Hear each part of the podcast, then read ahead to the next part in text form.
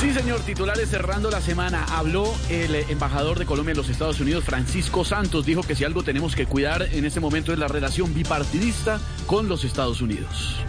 Sí, sí, sí, sí, y no crean que es por la embellia de los gringos, porque yo jamás le lambería a Trump, el moneco más hermoso que he visto, el mejor hombre que ha dado esta tierra y el peluquín más elegante que existe.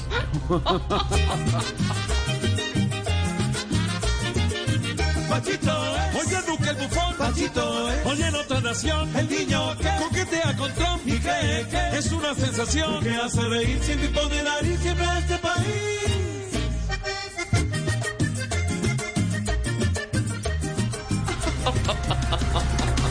Y llegó el día. En los Estados Unidos prohíben las aplicaciones chinas TikTok y WeChat desde este domingo.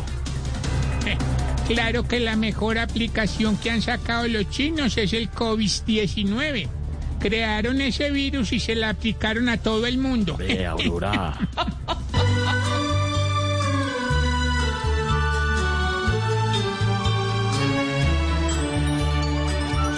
TikTok, TikTok, hoy le hace por dentro a Trump.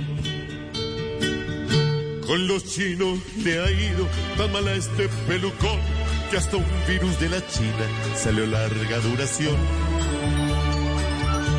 TikTok, TikTok, hoy le hace por dentro Trump.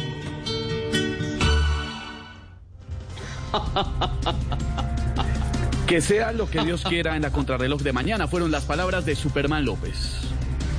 Bueno, ojalá corra pacientemente para que no empiece con unas ganas las berracas y termine con unas ampollas las hijuetutas.